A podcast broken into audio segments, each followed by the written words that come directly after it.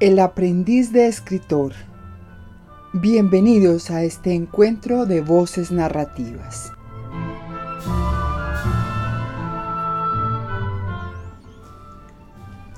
Saludo cordial. El aprendiz de escritor regresa con la primera serie de este año 2022. El tema de los próximos episodios serán las historias de amor. Y la pregunta sería, ¿hay alguna historia que no lo sea? Desde siempre, la literatura se ha ocupado de plasmar este sentimiento con sus distintos matices. El amor romántico, el amor pasión, el amor contrariado o prohibido, el amor correspondido. Y sus vicisitudes se insertan en medio de otras historias como las de guerra y odio, las de aventura y viajes, o de ciencia ficción, en fin.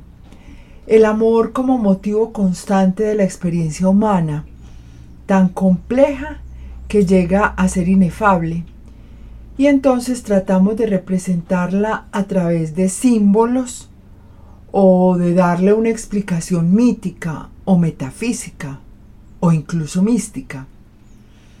Hay historias emblemáticas como las de Romeo y Julieta, Madame Bovary, o personajes nacidos de la profunda idealización del sentimiento amoroso como Beatriz de Dante, o Dulcinea del Quijote, o personajes salidos del seno de la experiencia personal como Jane Eyre, considerada una obra autobiográfica y transgresora para su época.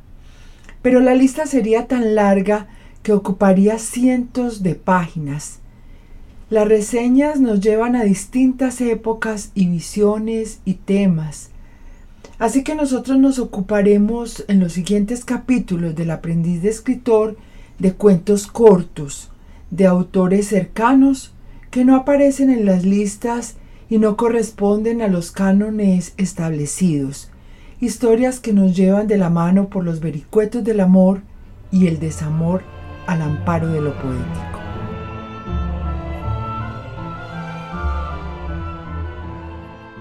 Nubes es el cuento que viene a continuación.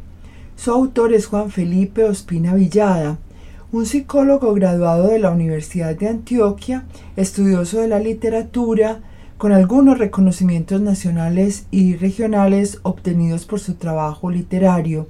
Su primer libro publicado, Lo Banal, fue beca de creación por la Secretaría de Cultura de Medellín en 2008 fue editado por la Fundación Arte y Ciencia y en este volumen de cuentos que tengo en mi biblioteca me topé con su prosa eh, muy bella y llena de imágenes evocadoras. Nubes.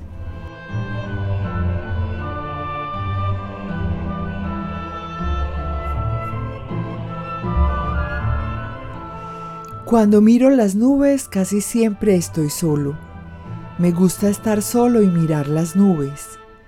Levanto la cabeza como por descuido y sin proponérmelo demasiado, las estoy mirando de lleno.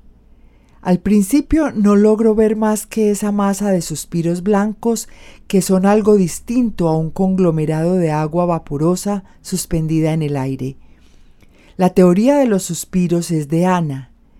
Ella dice que las nubes están compuestas básicamente por suspiros. En invierno, por ejemplo, es cuando la gente más suspira. Se suspira tanto que las nubes no caben en el cielo y entonces se derraman en forma de lluvia hasta que por fin los hombres dejan de suspirar. Luego viene el verano y no llueve más. El invierno es el tiempo del amor, dice Ana. Cuando miro las nubes es casi siempre verano y estoy solo. A mí no me gusta el verano, pero miro las nubes y entonces pienso en Ana y en su teoría de los suspiros y me parece que es así. Y también me acuerdo del invierno. A mí me gusta el invierno. En invierno casi siempre miro la lluvia. Como las nubes, también la lluvia es otra cosa.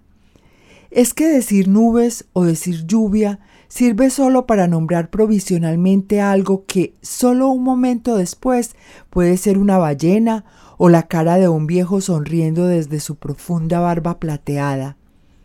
Algunas veces me da por preguntarme cómo es que una nube termina siendo, luego de que uno la ha contemplado largamente, una cometa o el mar.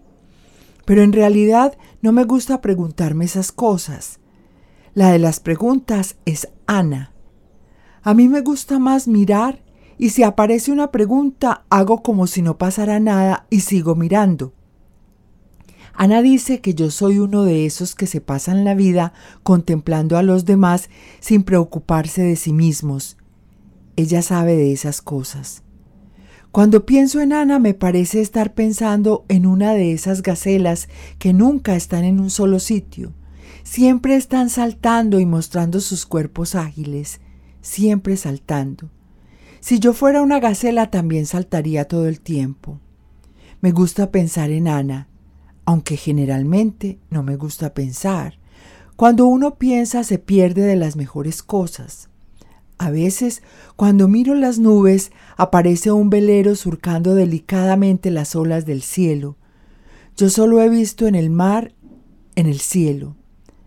Ana dice que es mejor verlo de verdad, estar allí cuando se tiende sobre la playa y escuchar cómo suena cuando se retira. Cuando Ana viene, se sienta junto a mí y se pone a mirar conmigo por la ventana. A veces me abraza y a veces no. A veces hunde una de sus manos en mi cabello y lo revuelve y hace remolinos. A mí me gusta que Ana se siente a mi lado, porque me parece que ahí me quiere de verdad.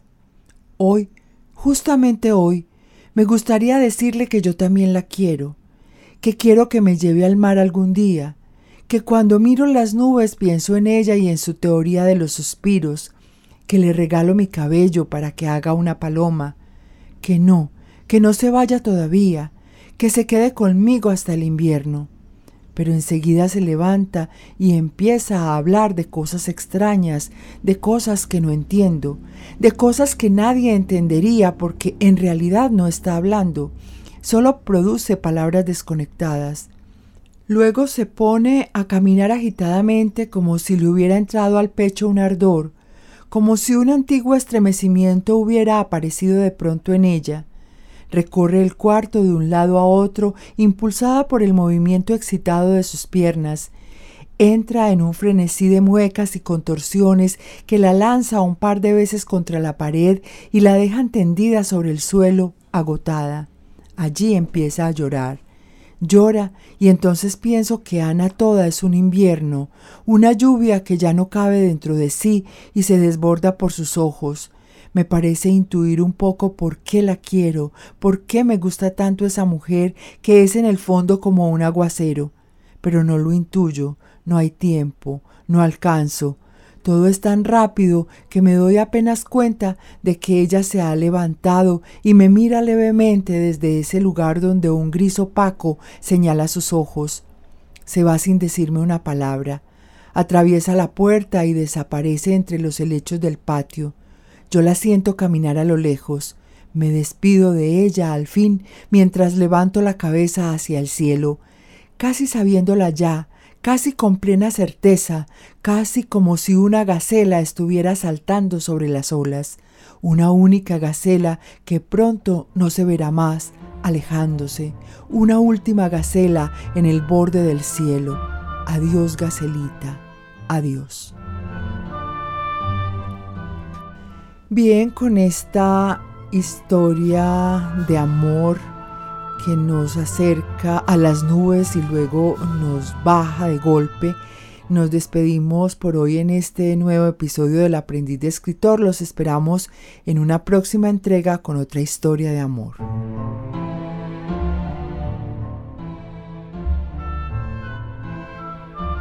El Aprendiz de Escritor